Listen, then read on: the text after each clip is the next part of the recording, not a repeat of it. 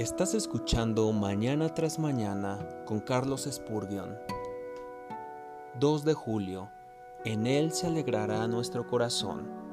Salmo 33, 21. Bendito es el hecho de que los cristianos pueden alegrarse aún en sus tristezas más profundas. Aunque los problemas los rodeen, ellos aún cantan, y como muchos pájaros, cantan mejor adentro de sus jaulas.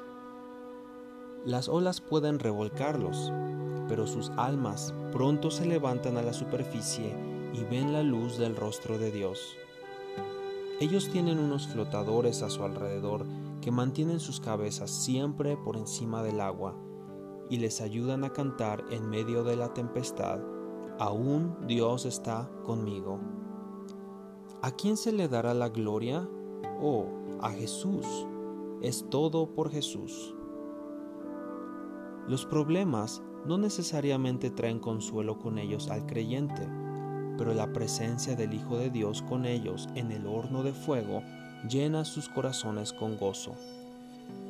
Él está enfermo y sufriendo, pero Jesús lo visita y prepara su cama. Él está muriendo y las frías aguas del Jordán se están reuniendo a su alrededor hasta el cuello. Pero Jesús lo rodea con sus brazos y le dice fuertemente, no temas, amado, morir es bendición. Las aguas de la muerte tienen su fuente en el cielo. No son amargas, son dulces como el néctar, porque vienen directamente del trono de Dios. Y así como el santo que se va a través de esta corriente y la espuma se reúne a su alrededor y el corazón de carne le falla, la misma voz suena en sus oídos, no temas, yo estoy contigo, no desmayes, yo soy tu Dios.